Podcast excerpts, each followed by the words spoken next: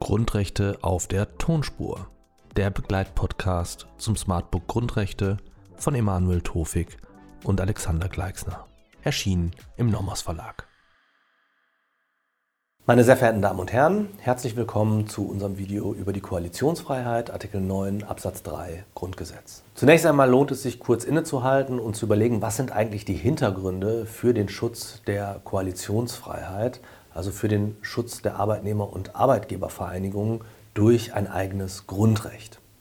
Nun, in der Weimarer Republik hat sich die Arbeiterbewegung diesen Schutz sehr hart erkämpft und dafür gesorgt, dass dieser in der Weimarer Reichsverfassung in einem eigenen Abschnitt zum Wirtschaftsleben geregelt worden ist.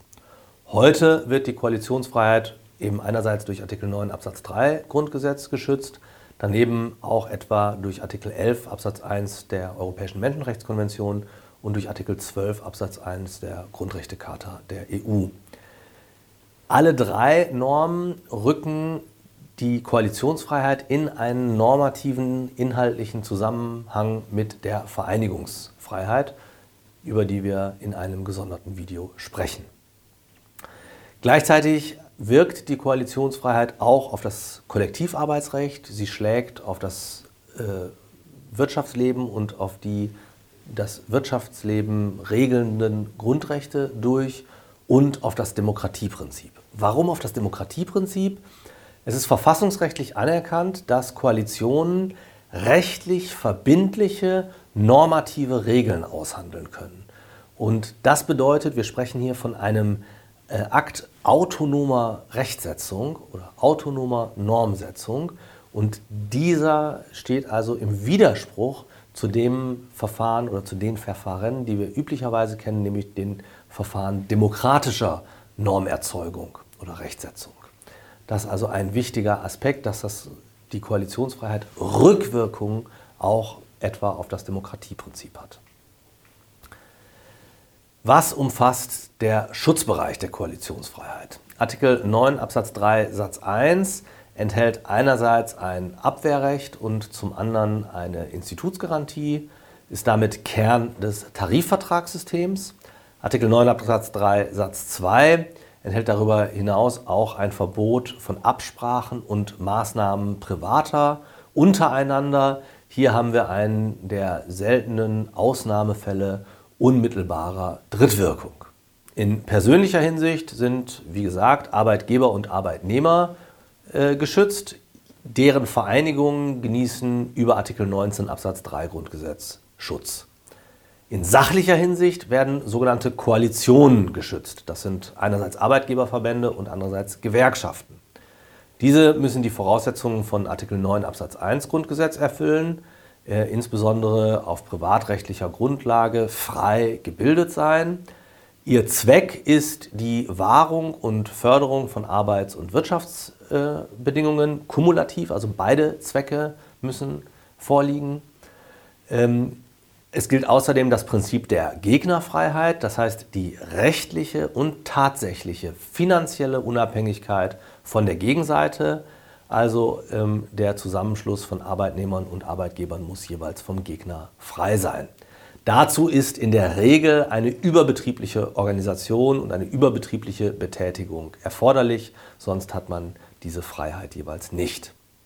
Schließlich müssen die Koalitionen unabhängig von Dritten sein, also insbesondere etwa vom Staat, von den Kirchen oder von politischen Parteien. Keine Voraussetzung für diesen Koalitionsbegriff oder nach diesem Koalitionsbegriff ist die sogenannte Tariffähigkeit oder Mächtigkeit, also eine bestimmte Verbandsmacht. Auch eine Durchsetzungs- oder Arbeitskampffähigkeit ist nicht erforderlich. Das sieht das Bundesarbeitsgericht hinsichtlich 2 Absatz 1 TVG anders. Von Artikel 9 Absatz 3 Grundgesetz geschützte Tätigkeiten umfassen die Erhaltung und Sicherung der Koalition, beispielsweise die Satzungsautonomie, die Mitgliederwerbung oder den Mitgliederausschluss. All das ist von der Koalitionsfreiheit umfasst. Ebenso die spezifisch koalitionsmäßige Betätigung, also der Abschluss von Tarifverträgen beispielsweise, der Streik oder die Abwehraussperrung. Nicht geschützt sind wilde oder politische Streiks. Sie werden vom, von der Koalitionsfreiheit nicht umfasst. Was sind nun Eingriffe in die Koalitionsfreiheit? Wenn wir das mit dem modernen Eingriffsbegriff definieren wollen, dann ist jede staatliche Maßnahme, die das vom Schutzbereich der Koalitionsfreiheit geschützte Verhalten erschwert oder unmöglich macht, ein Eingriff. Bei faktischen oder mittelbaren Eingriffen ist hier ein gewisses Gewicht, eine besondere Intensität erforderlich.